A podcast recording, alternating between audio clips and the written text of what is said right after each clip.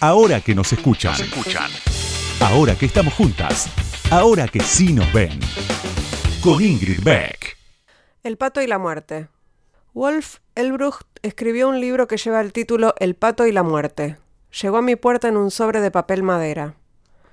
La tarjeta estaba dirigida a nosotros, los únicos que no contrajimos COVID-19 y al menos podemos abrazarnos para llorar la muerte de mi padre. Mi madre, mi hermana, mi cuñado y mi tía también se contagiaron y aún cumplen con el aislamiento. El bicho aleteó en algún movimiento de la rutina de mi papá y se esparció al resto de los integrantes de la familia por situaciones mínimas. El traslado a un sanatorio privado, porque no querían hisoparlos en la casa, la compañía de un control médico o la asistencia en tareas de cuidado. La gente subestima el virus. Lo sé porque no hay persona que no me haya preguntado cómo se contagió mi familia, cómo se contagió mi papá, y ante mi respuesta banal quedan mudos. Mi papá se contagió trabajando o yendo a la panadería, quién sabe. Ese mínimo acto desembocó primero en un resfrío, después en febrícula, luego en una leve neumonía, después en una breve recuperación y en el lapso de 12 horas en un infarto seguido de un derrame cerebral. Hace unos días la Sociedad Argentina de Terapia Intensiva sacó un comunicado en el que admitieron que están perdiendo la batalla. Manifestaron una gran preocupación por las personas que reclaman mayor libertad de circulación. Ojalá que no se transformen en uno de nuestros pacientes que con fuerzas trataremos de arrebatarle a la muerte, dijeron. Los médicos nombraban a la muerte como un personaje, como el cuento que llegó a mi, a mi puerta. Una presencia invisible que no molesta hasta que tiene que ponerse a trabajar con un cuerpo que cae. La muerte entiende que el pasaje esta vez será rápido y que no habrá rituales. La ausencia de quien se fue es contundente desde el minuto uno, porque después no hay nada. Salí del hospital con el DNI de mi papá en el bolsillo y con una bolsa de color rojo que decía residuos patógenos. Así se nombra a los últimos objetos que tocó el paciente.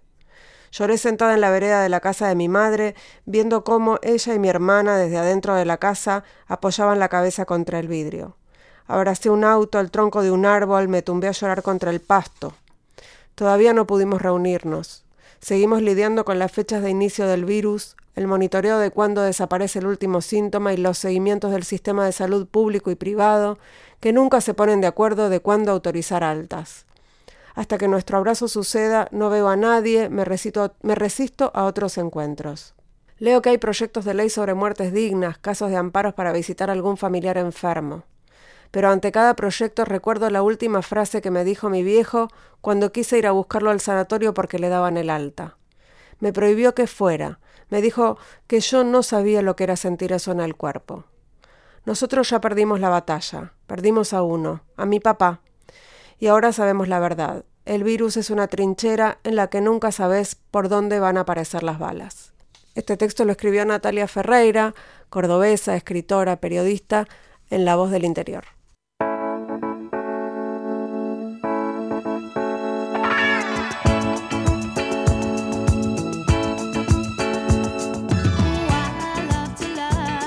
Buenas noches, bienvenidos, bienvenidas, bienvenides. Vamos a cambiar un poco este programa y voy a tratar de abrir con algunos textos de personas a las que quiero y a quienes me, gusta cómo escriben y, quiero compartir con, con, ustedes.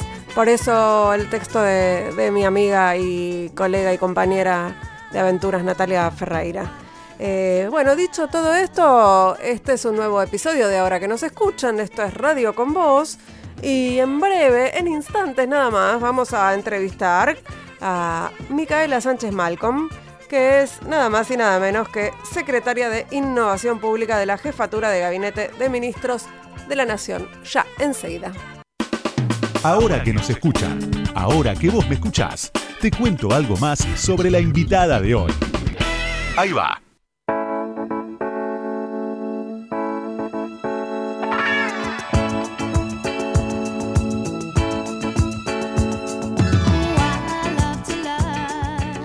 Bueno, como les anticipé hace instantes nada más, eh, ya estamos en comunicación con nuestra invitada de hoy, a quien voy a presentar con su currículum como es habitual.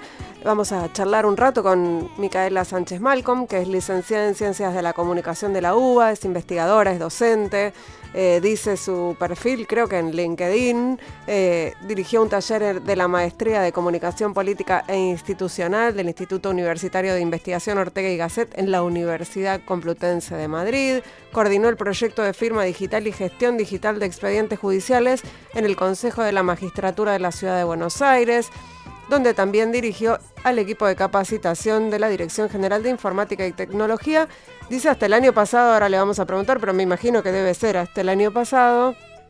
Estuvo a cargo del área de comunicación y desarrollo del Instituto de Políticas Públicas y Ciudad y de la empresa de handling Intercargo y hoy se desempeña como secretaria de Innovación Pública de la Jefatura de Gabinete de Ministros de la Nación.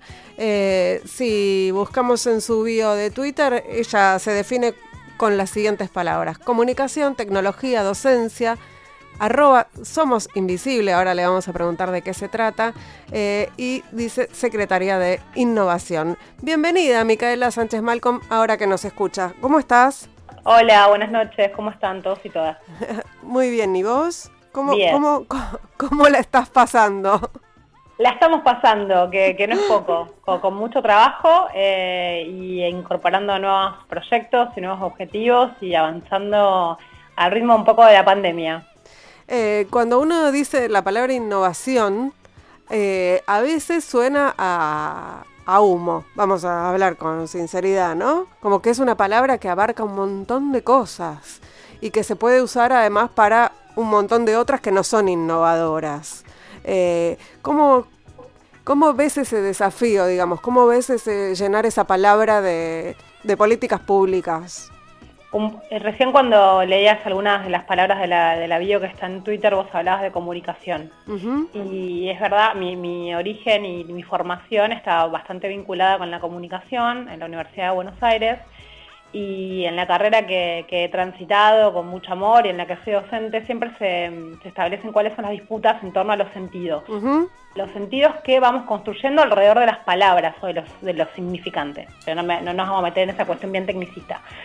Pero ¿qué quiere decir esto que vos estabas planteando? Ante una determinada palabra, los sentidos y, los relatos y los discursos que se van construyendo dependen de un contexto, de un momento dado, pero además de un montón de construcciones Em, que depende de dónde se ponga el foco y dónde se ponga el acento, van a ir para un lado o van a ir para el otro. Y eso pasa con, muchas, con muchas definiciones. Eh, los que nos gusta la política sabemos que la política en sí misma es una, es una palabra de muchísima disputa por el sentido y por cómo se la va cargando positivo o negativamente. Y con la innovación pasa algo similar. Innovación puede ser cualquier cosa, en definitiva, ¿no? Eh, cualquier acción que se tilde de novedosa, cualquier acción que esté vinculada con lo que está de moda, cualquier acción que esté vinculada con estrictamente lo tecnológico, como si lo tecnológico fuera algo que no se construye o que no se materializa como, como si fueran los mercados. Eh, y también la, innovación la estamos definiendo nosotros como políticas de inclusión. De inclusión vinculada sí a las tecnologías, inclusión sí vinculada a los derechos más, más eh, que están más relacionados con con el consumo digital, con el acceso a Internet, con el acceso a las nuevas tecnologías, con, con poder pluralizar un poco esas herramientas, esas tecnologías en toda la sociedad y que efectivamente el acceso vaya cooptando espacios. Así definimos la innovación en el marco de una, de una secretaría que pertenece a la jefatura de gabinete, donde además em, construimos y determinamos cuáles son los lineamientos para los sistemas que utiliza toda la administración pública también. Nos vamos a meter en un ratito en los temas del momento que tienen que ver con, por ejemplo, la conectividad en la pandemia, el uso de la tecnología, cómo hacemos para que eso llegue a todo el mundo.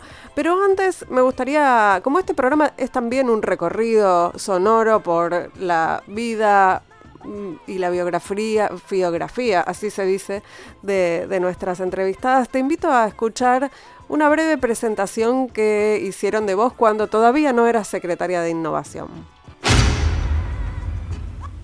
Nos acompaña Micaela Sánchez Malcolm, ella es coeditora de Ediciones Invisible, es reciente mamá, es eh, licenciada en comunicación. Hola Mica, ¿cómo estás? Eh, ¿Cómo te definirías vos de tantas cosas? Bueno, un poco ya diste panorama general, eh, tal vez es difícil la pregunta, creo que uno se va definiendo de acuerdo a las etapas de la vida. Digamos, hay momentos en donde uno se siente de determinada manera, en otros se siente de otra. Y hoy por hoy, si tuviera que definirme rápidamente en pocas palabras, sería un poco lo que dijiste. Soy la mamá de Juana, eh, soy peronista, soy hincha de boca y soy una de las partes, que son muchísimas, que hacen que Ediciones Invisibles sea lo que es.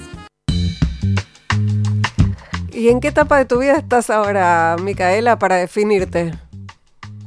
La mamá de Juana, sigo siendo peronista, sigo siendo hincha de boca y, actualmente estoy muy, muy, muy abocada a la gestión en el marco de la jefatura de gabinete, eh, que, un poco cooptó em, la, diaria y la semanal y la mensual y la anual de la vida. y la de los segundos. Claro, todo, la, milésima de segundo. La latencia de Internet se mide en términos de gestión.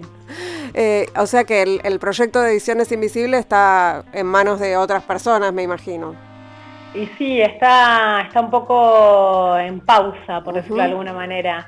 Eh, éramos dos, o somos dos en realidad las, las editoras que estamos a cargo con un equipo de gente muy comprometido, eh, pero bueno, yo pasé, metí la pata en la gestión y Tatiana también acaba de ser mamá y las maternidades también demandan tiempos que, tenemos que cooptar de otros proyectos, así que lo seguimos impulsando, lo seguimos sosteniendo, hay, mucho trabajo realmente puesto por parte de comunidad de autores, de ilustradores, de todo el mundo y de colaboradores que, mm, queremos sostener y que queremos mantener, por lo menos ahora con, un poco de menos crecimiento.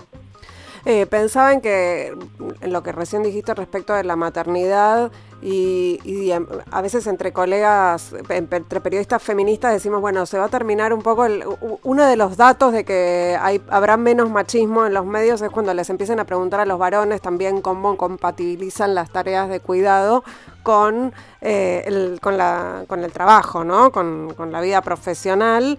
Eh, pero bueno, vos introdujiste el tema de la maternidad y, te quiero preguntar cómo es... Eh, en esta pandemia además que reclama 24 por 7 de atención en todo eh, y las tareas de cuidado para una, para una funcionaria.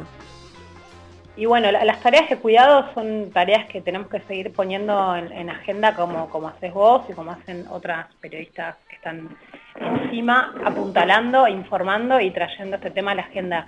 Hay un informe de la Dirección de Género del Ministerio de Economía de Mercedes Alessandro que cuantifica las labores de cuidado y si las tuviéramos que medir en términos del Producto Bruto Interno, representarían alrededor del 16% del Producto Bruto Interno. Ese es el valor, ¿no? Puesto en, en, la labor de cuidado del día a día. El sector que más aporta, que más aportaría a la economía, digamos. Exactamente.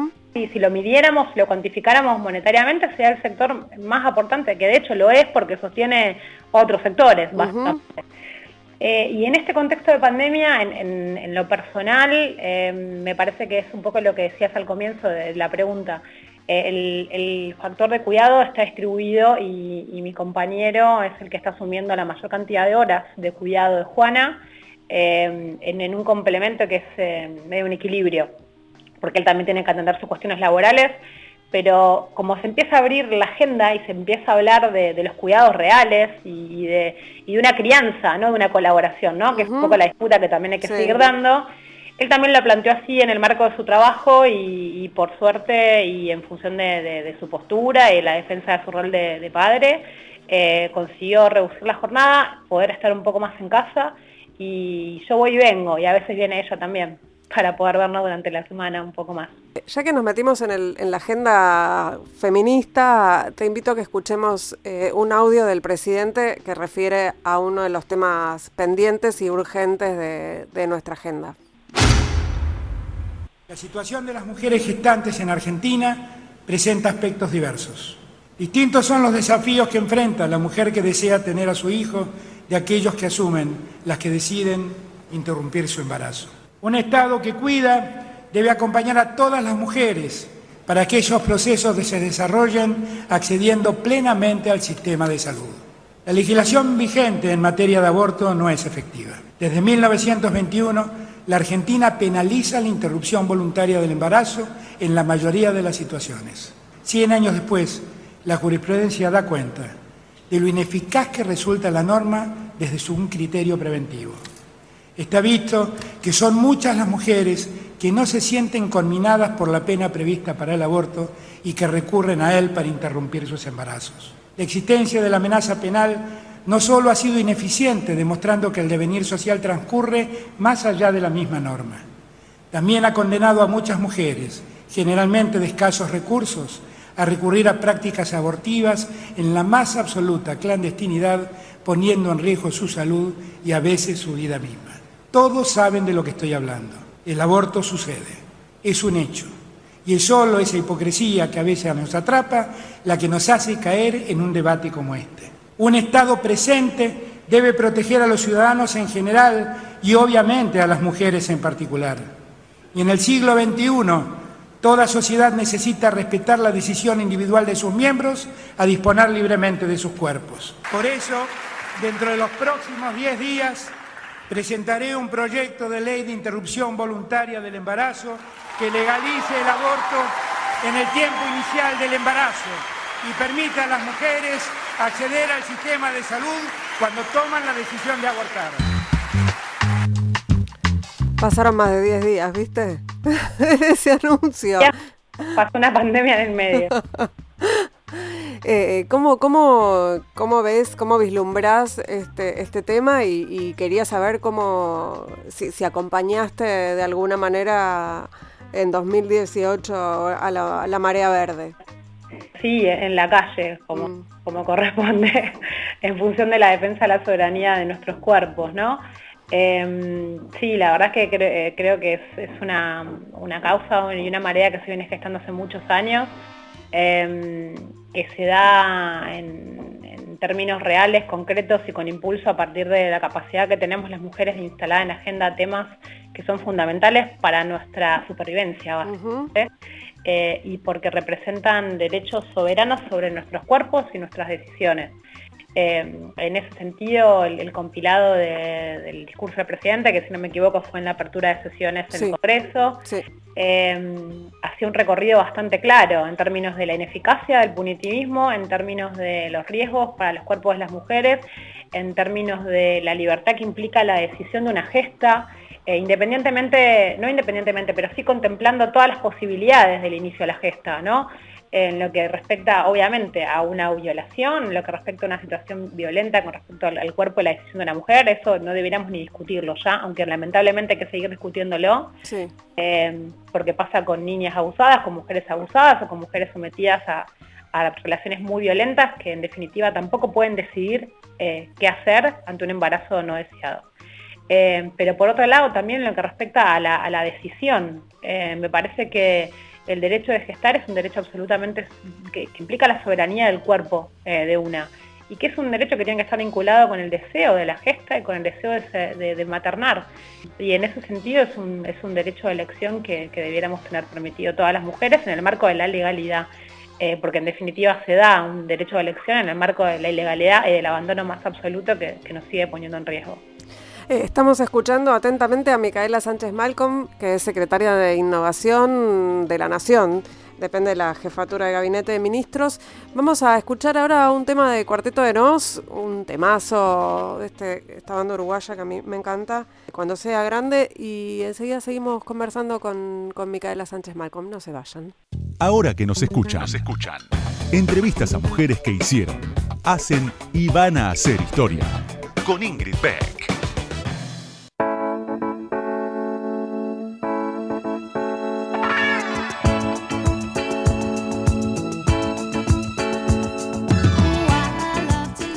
En Ahora que nos escuchan, estamos charlando con Micaela Sánchez Malcolm, que es eh, licenciada en Ciencias de la Comunicación y es eh, básicamente, y lo, digamos, lo, que nos junta hoy acá tiene que ver con que es secretaria de Innovación Pública de la Nación.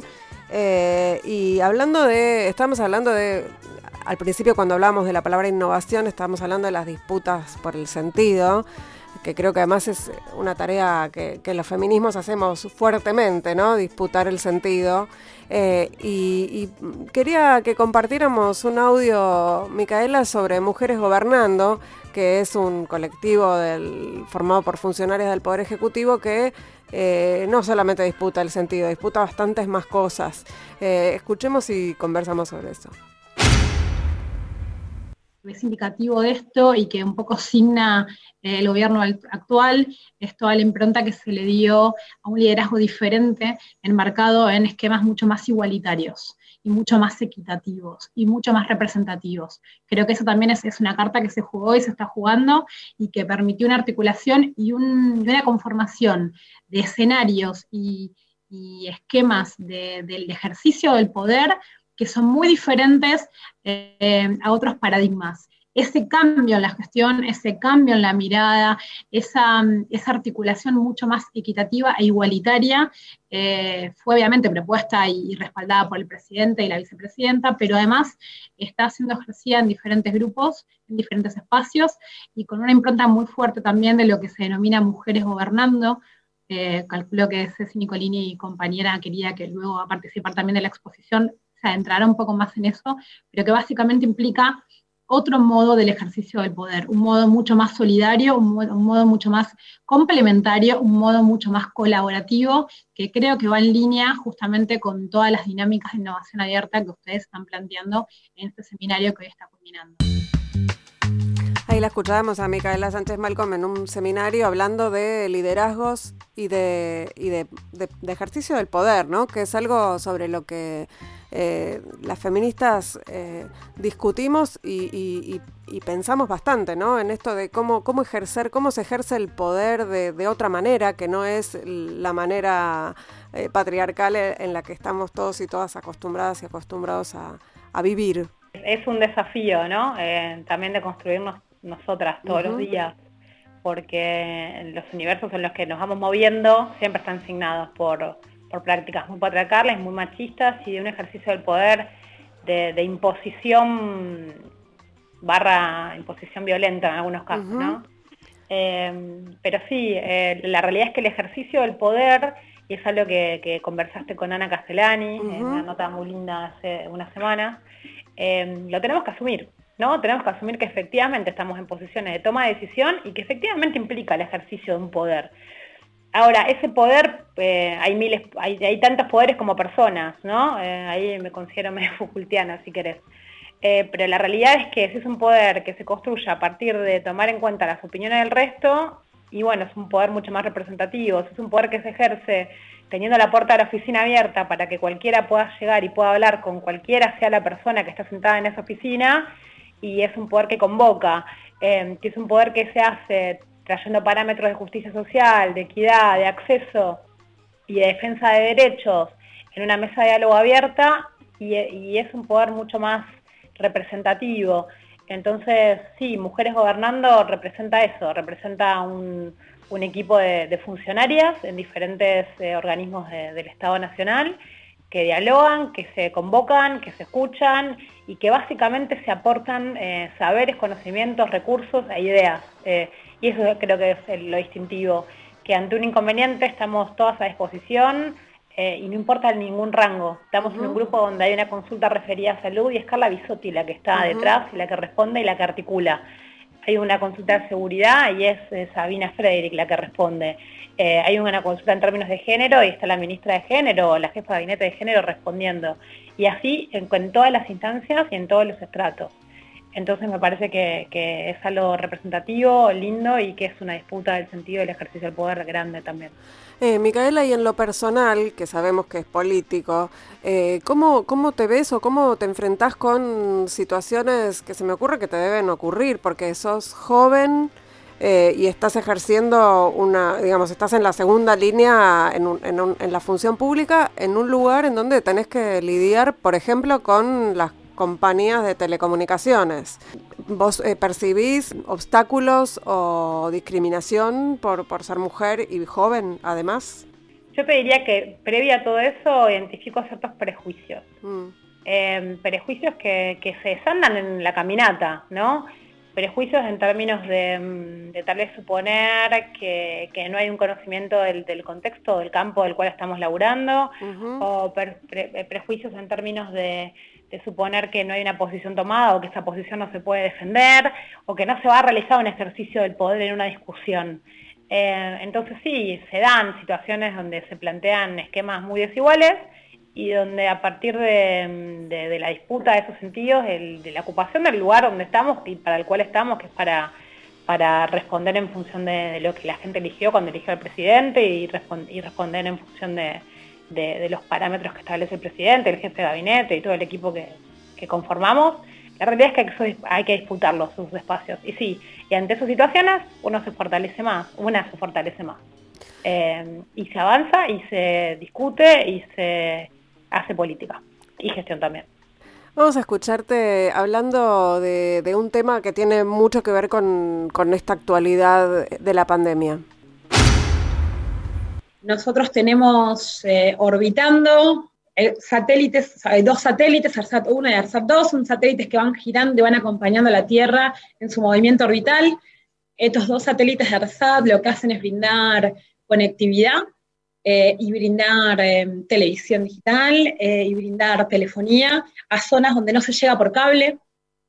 Y estamos ahora también desde, desde este gobierno impulsando el armado de un tercer satélite que va a brindar conectividad de banda ancha a zonas donde no se llega de otra manera, porque estamos en zona cordillerana, por ejemplo, porque tenemos zonas rurales muy alejadas. Entonces el satélite permite brindar conectividad e iluminar zonas que si no quedan oscuras, por decirlo de alguna manera. Esa es la primera unidad que tiene ARSAT. La segunda mm, gran temática de interés, también vinculada con las telecomunicaciones, es el tendido de fibra óptica. Eh, quienes están con nosotros hoy saben que tenemos un país muy extendido territorialmente y esa extensión territorial, con la diferencia de climas, de culturas, de accesos, de, de altitudes, de, entornos naturales, a veces dificultan que efectivamente se pueda atender en la tierra, hacer un pozo, cavar y extender redes que anteriormente, como hablábamos del correo, tal vez estábamos pensando en redes de cloacales o en redes de tendido eléctrico, pero también hoy por hoy las redes de conectividad son fundamentales en el desarrollo de un país. Las redes de conectividad se tienden a través de una tecnología que es la fibra óptica, bueno, ARSAT tiene la red de fibra óptica más grande del país. Estamos hablando de una red que hoy tiene aproximadamente 34.000 kilómetros de fibra óptica. Estamos hablando de una inversión enorme que se viene haciendo desde 2010, de más de 1.300, 1.400 millones de dólares, es lo que cuesta atender esa red y mantener esa red, y que ahora estamos impulsando, posiblemente la semana que viene vaya a haber un anuncio respecto de esto, la expansión de la red, la actualización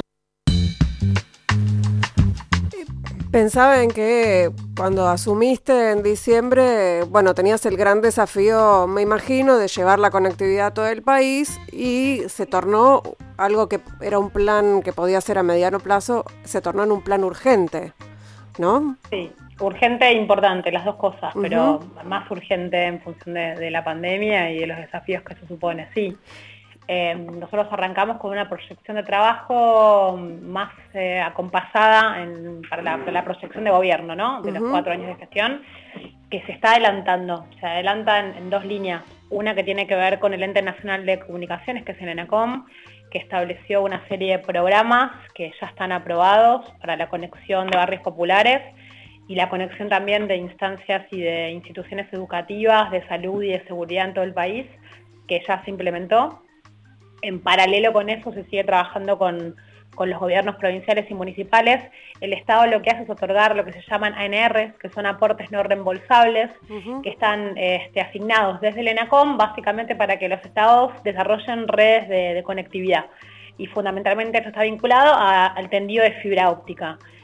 Para el tendido de óptica existe desde ARSAT una red madre, se llama red troncal, a la cual después las municipalidades pueden conectarse eh, para poder adquirir eh, conectividad de calidad y, a los hogares. Eso en, términos de lo que se hace con, los aportes que hacen ACOM.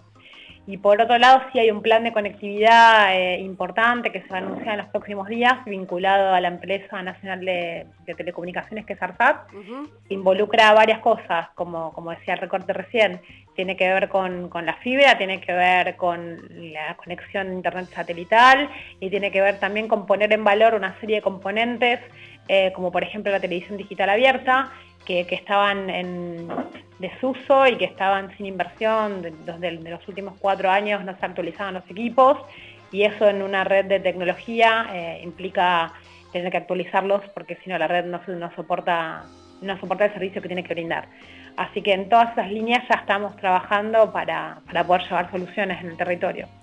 Eh, Micaela, cuando asumieron eh, y vieron el mapa, si es que ese mapa existe, de las zonas claras y las zonas oscuras, como vos dijiste, en relación con la conectividad, eh, ¿notaste que había un retroceso en relación con, con, digamos, con el final del gobierno de Cristina Fernández de Kirchner? Por ejemplo, pienso en que ese, el programa Conectar Igualdad se no sé si decir que se dio de baja, pero algo así, o se dejaron de distribuir las, este, las, las netbooks. Eh, ¿Hubo un retroceso en ese sentido o en algunos casos se avanzó? Mira, te diría que lo podemos definir o dividir en dos grandes áreas, en lo que tiene que ver con infraestructura, en lo que tiene que ver con planes o acciones de política pública del gobierno, ¿no? En lo que tiene que ver con infraestructura, vos ahí tenés eh, un universo que se conforma por el Estado y por los privados. Indefectiblemente las telecomunicaciones y fundamentalmente lo que tiene que ver con la telefonía móvil, lo que tiene que ver con, Internet móvil, es un campo de inversión atractivo para las empresas, mm. porque en definitiva cada vez más utilizamos eh, mayores y mejores dispositivos, cada vez más requerimos eh, calidad de conectividad adicional para poder consumir eh, por redes sociales, internet, videoconferencias, etcétera, etcétera, etcétera. Consumos que antes no hacíamos a través del teléfono, con lo cual eso no se frena, digamos, la, tecnología va evolucionando y las empresas siguen invirtiendo y el Estado un poco también acompañó. Ahora, yo me quedo en la segunda parte de lo que hablábamos recién, que tiene que ver con la definición de la política pública de conectividad. Y yo creo que en ese sentido sí hubo muchos retrocesos, fundamentalmente porque porque los avances en el 4G que se dieron se dieron a partir de una licitación que se ha hecho en el gobierno de Cristina Fernández de Kirchner. Los dos satélites, de telecomunicaciones que tenemos orbitando se definieron, se diseñaron, se lanzaron en la segunda presidencia de Cristina Fernández de Kirchner. El tendido de fibra óptica se estaba hecho en su totalidad, casi en su totalidad, un 80-85%, en la segunda presidencia de Cristina Fernández de Kirchner. Luego se avanzó en la iluminación de las zonas, que está perfecto hacerlo, con equipamiento que también había sido adquirido antes de 2015 pero además se frenó toda una política satelital que tenía que ver con la confección del ARSAT 3, eh, que nosotros estamos retomando por decisión del presidente, eh, que tiene que ver con, la construcción de un satélite específicamente para brindar internet en zonas donde no podés llegar con la fibra porque las cuestiones geográficas te limitan, y eso se frenó cuatro años. Frenar esos cuatro años implica un perjuicio económico importantísimo para el Estado, porque no, no garantizaste transposiciones orbitales. Esto es bien técnico, pero se da así. Vos tenés que lanzar un, un satélite, tenés que definir dónde lo vas a lanzar. Y esa banda la tenés que tener ocupada si la tenés preasignada o priorizada por un organismo que es internacional. Bueno, no ocuparla, no mantenerla, no desarrollar el satélite implica costos porque vos no vos, que vos incumpliste contratos como Estado. Entonces, toda esa definición de política es un retroceso que, estamos eh, recomponiendo y que estamos llevando adelante nuevamente, pero sí, para mí implica un atraso y una pérdida de soberanía y una pérdida de puesta en valor de, una calidad de trabajo científico que hay en el país que es impresionante y que por cuatro años estuvo un tanto dormida. Micaela, vamos a ir a escuchar eh, un tema y enseguida seguimos conversando. Estamos en Ahora que nos escuchan en Radio con Vos con la secretaria de Innovación, Micaela Sánchez Malcom. Ya volvemos.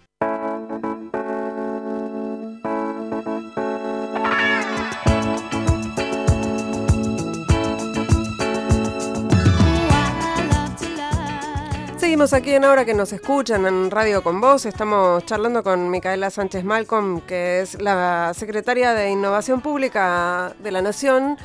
Y estábamos hablando hace un ratito nada más de la, de la importancia y la urgencia de la conectividad para todo el país. Eh, y lo, estamos conversando en el marco en el que eh, el presidente anunció eh, que la telefonía, las telecomunicaciones son declaradas servicios esenciales, así que vamos a escuchar al presidente hablando de eso y, nos vamos a meter después con, Micaela a, a conversar también al respecto. En el año 2003 tuvimos esta discusión.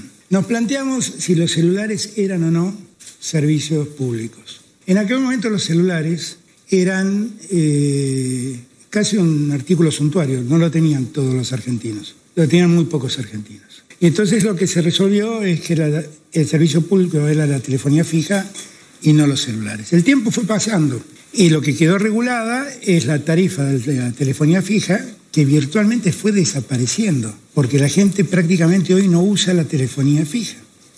Y somos 44 millones de argentinos y hay 60, más de 60 millones de celulares. ¿Cuál es el servicio público? El celular.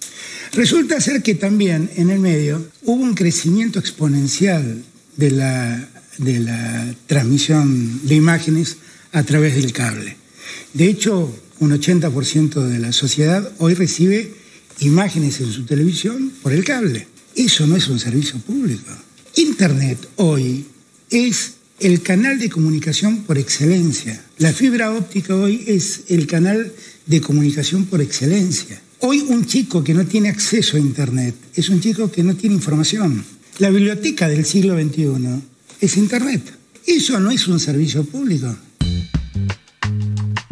Bueno, lo decía el presidente y obviamente generó, lo decía además, si mal no recuerdo, en, territorio conflictivo, porque lo decía en el programa a dos voces con Marcelo Bonelli y con Alfano, es decir, en, el en TN, en el multimedio Clarín, eh, que obviamente se opone a la declaración de servicios esenciales de de las telecomunicaciones. Eh, ¿cómo, ¿cómo, viene esa, esa negociación, esa disputa, Micaela, en este momento?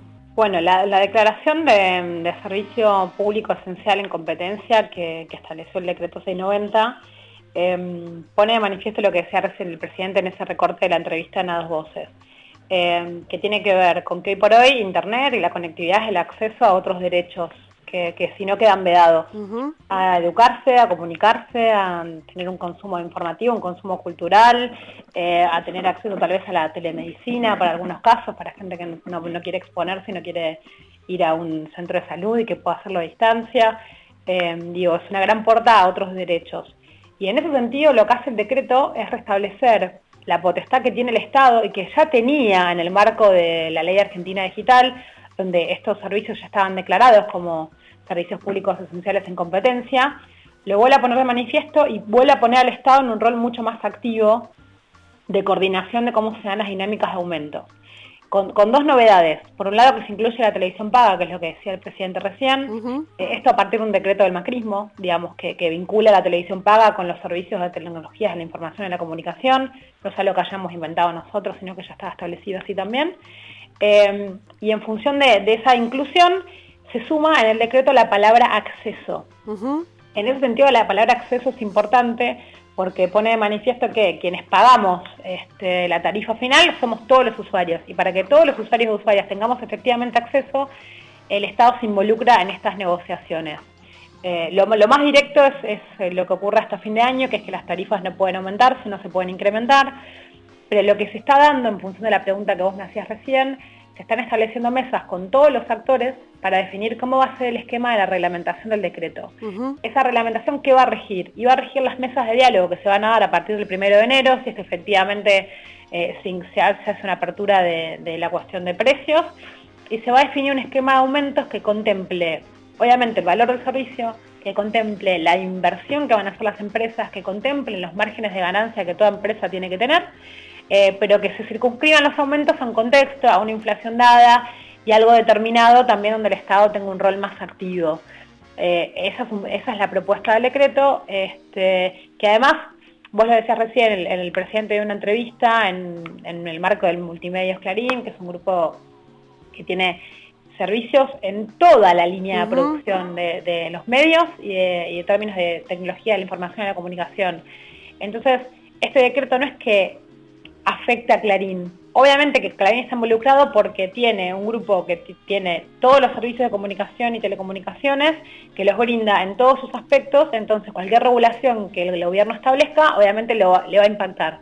Pero acá estamos hablando de un, ecosistema de más de 1.500 empresas que están involucradas, que son cooperativas, que son pequeñas y medianas empresas de todo el país, que son las que llevan el servicio a zonas donde tal vez no son atractivas para las grandes, porque estamos hablando de zonas que son poco pobladas, cuando la densidad poblacional es muy baja, pero que en definitiva igual tenemos que garantizar el acceso. Entonces el escenario es muy disímil, es bastante complejo y el desafío está en traer todos a una, mesa donde eh, ganen los usuarios y usuarias, el Estado está velando por eso, y donde también las empresas tengan obviamente un recorrido que les permita invertir y ganar dinero con los servicios que prestan. Eh, Micaela, te voy a hacer una pregunta como le podría hacer la pregunta, no sé, al, ministro González García, de bueno, ¿cuándo se termina la pandemia? Y él seguramente no me va a poder responder esa pregunta. Eh, la pregunta para vos sería, ¿cómo o cuándo podemos tener conectividad para todos los niños y todas las niñas eh, de la Argentina?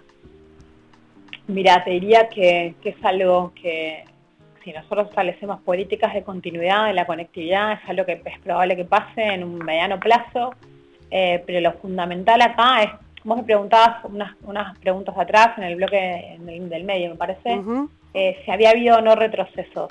Y efectivamente hubo retrocesos el desafío es que no haya retrocesos, porque en instancias de conectividad, como en cualquier otra industria que implique una inversión importante y que implique una renovación importante y una actualización que en términos de, inversión y de costos es alta, si vos lo interrumpís, cuesta mucho volver a empezar.